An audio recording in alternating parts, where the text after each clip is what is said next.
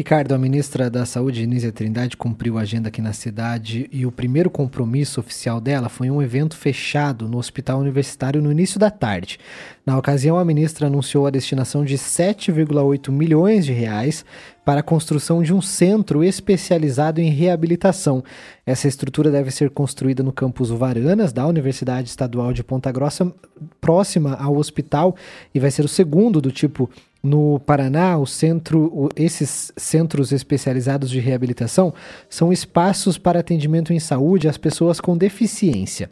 Aqui em Ponta Grossa serão pelo menos 1.400 metros quadrados, com oferta de quatro ou mais serviços para habilitação e reabilitação física, auditiva, visual, intelectual e de transtornos do espectro autista.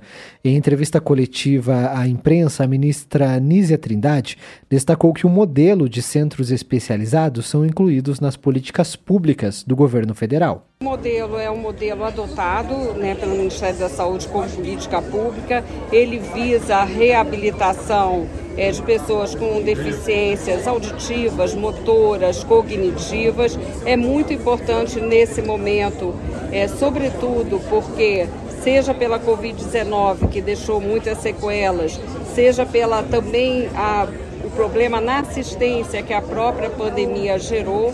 Nós temos hoje um grande déficit no Brasil, além da necessidade do investimento em saúde, que é uma prioridade no governo Lula. Então, esse centro aqui em Ponta Grossa vai ser um centro do nível mais elevado, ou seja, vai poder estar trabalhando na ponta para a reabilitação das pessoas com deficiência. O programa Viver Sem Limite do governo federal estabeleceu a meta de implantação de 45 novos centros em todo o país para ampliar o acesso e a qualidade dos serviços de saúde prestados a essa parcela da população. O projeto prevê consultórios de fisiatria, ortopedia, neurologia, oftalmologia, otorrinolaringologia e atendimentos interdisciplinares.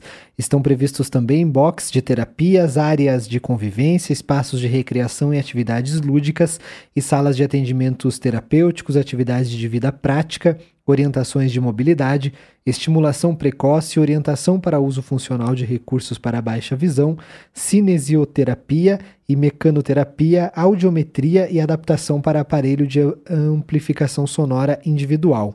O reitor da UEPG, professor Miguel Sanches Neto, disse à CBN que a demanda partiu de pais que têm filhos com algum tipo de deficiência. Isso é uma demanda antiga da cidade e ela veio através da, da, da associação é, dos pais que são que têm crianças portadoras com algum tipo de deficiência, que têm algum tipo de deficiência. E essa demanda nos chegou em 2021 e nós construímos primeiro uma ideia, depois um projeto.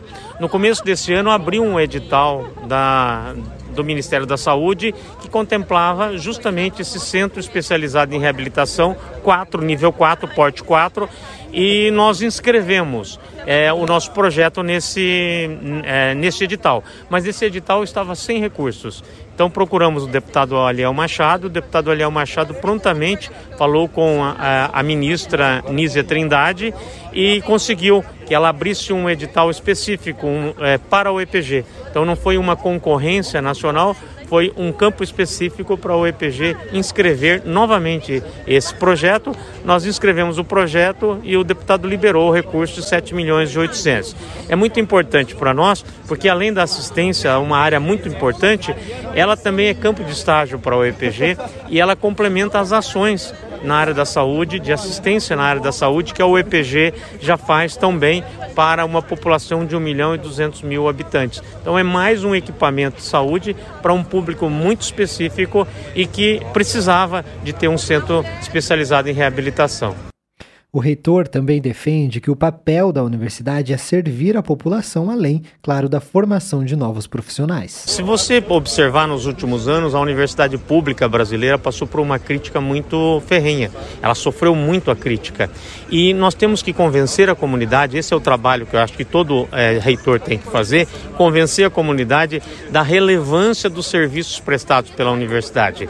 Então nós não estamos lá apenas formando pessoas, nós estamos formando pessoas com muita qualidade, formando pesquisadores, formando novos profissionais, mas estamos também resolvendo os problemas da sociedade. Então, seja na área da inovação, seja na área da saúde, seja na área de formação mesmo, de cursos, seja na área do esporte, nós temos lá o CT do Operário dentro da UEPG, nós queremos ter uma relevância social cada vez maior para que o reitor não precise defender a universidade pública, para que a sociedade seja a maior defensora da nossa instituição. Miguel Sanches Neto também entregou um ofício para a construção de uma nova torre do HU que poderá expandir espaços de atendimento. Atualmente, o hospital da UEPG atende 22 municípios e uma população de aproximadamente 1 milhão e 200 mil habitantes, considerada a maior unidade hospitalar pública aqui da região dos Campos Gerais. Após o evento no hospital universitário, a comitiva da ministra seguiu até a unidade básica de saúde Zilda Arnes, no Parque Nossa Senhora das Graças. No evento, ela acolheu os 24 novos médicos contratados pelo programa Mais Médicos aqui na cidade. Ponta Grossa é a cidade paranaense com mais médicos contratados pelo governo federal na primeira fase do programa. O edital prevê 30 profissionais para atendimento específico das unidades básicas de saúde aqui do município. Até agora, 24 já foram contratados e os outros seis devem assumir até setembro.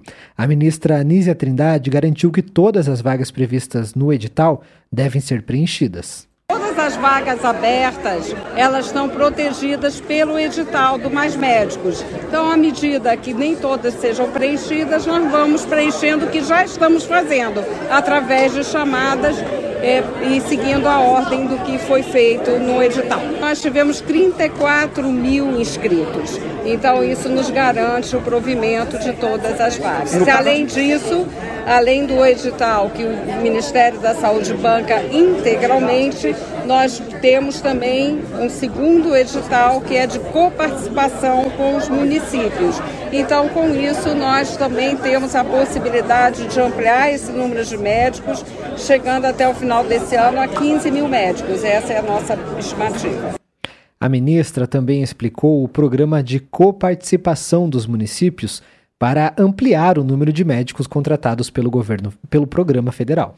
Pedido do governo do estado não, nem se dirige ao Ministério da Saúde, ele se dirige a todos os municípios do estado, porque nós estamos com esse edital de adesão por coparticipação. O que é isso? Parte dos recursos virão dos municípios. Então é isso que ele está sensibilizando a todos os municípios para aderirem a uma iniciativa que nós criamos. Em Ponta Grossa, a expectativa é de que mais 20 médicos sejam contratados por meio da parceria. O secretário de Saúde do Paraná, Beto Preto, destacou a importância do edital de coparticipação para os municípios e disse que o Estado pretende ampliar o número de profissionais contratados pelo Mais Médicos. Essa modalidade da coparticipação que a ministra colocou à disposição é uma possibilidade importante porque não entra no índice da folha de pagamento e segue todos os incentivos do programa comum principalmente relacionado a, a, ao pagamento do FIES e outras, e outras ações na mesma linha. Nós queremos ampliar, o Paraná já teve 1.200, 1.300 médicos na primeira rodada do Mais Médicos, lá atrás, 8, 7, 8 anos atrás. Nós queremos agora chegar novamente nesse número, se puder, até ultrapassar. Conforme a ministra, o edital deste ano prevê a prioridade de médicos brasileiros. A nossa lei já define os critérios. Nós já, por enquanto, nós estamos, como eu disse, atendendo ao que já está previsto no edital e chamando os médicos à medida de que haja vagas. Então, nesse momento já está aberto para os médicos estrangeiros, apenas é, com a prioridade dos médicos brasileiros com o, o certificado do Conselho Regional de Medicina. O deputado federal Aliel Machado explicou as prioridades do edital. Todos os médicos, nós já tivemos adesão entre primeiro, segundo e terceira chamada, 98% de adesão. Portanto, dos 24, dos 30 de Ponta Grossa, 24 já assumiram e 6 já estão aprovisionados para o mês de setembro. Portanto, vai contemplar todas as vagas. Os editais seguem uma regra. Primeiro, os médicos brasileiros formados no Brasil. Segunda opção, os médicos brasileiros formados no exterior. E na terceira, os médicos do exterior formados no exterior. Portanto, ele segue um critério para valorizar os médicos brasileiros, mas todas as vagas estão sendo preenchidas de acordo com a regra do edital. Durante a entrevista coletiva com a imprensa, a ministra Anísia Trindade voltou a falar das campanhas de vacinação para aumentar os índices em todo o país. Nós estamos desde janeiro, desde que eu assumi, com o Movimento Nacional pela Vacinação, um pacto com os governadores também de estados, além do governo federal, com os secretários de estado e de municípios de saúde em todo o Brasil.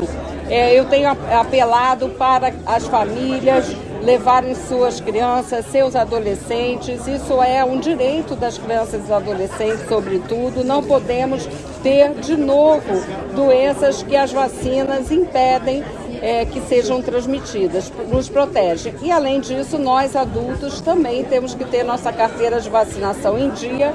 Reforço aqui a, a vacinação de reforço para a Covid, para os que não fizeram, e é também a vacinação das nossas crianças e adolescentes também para a Covid.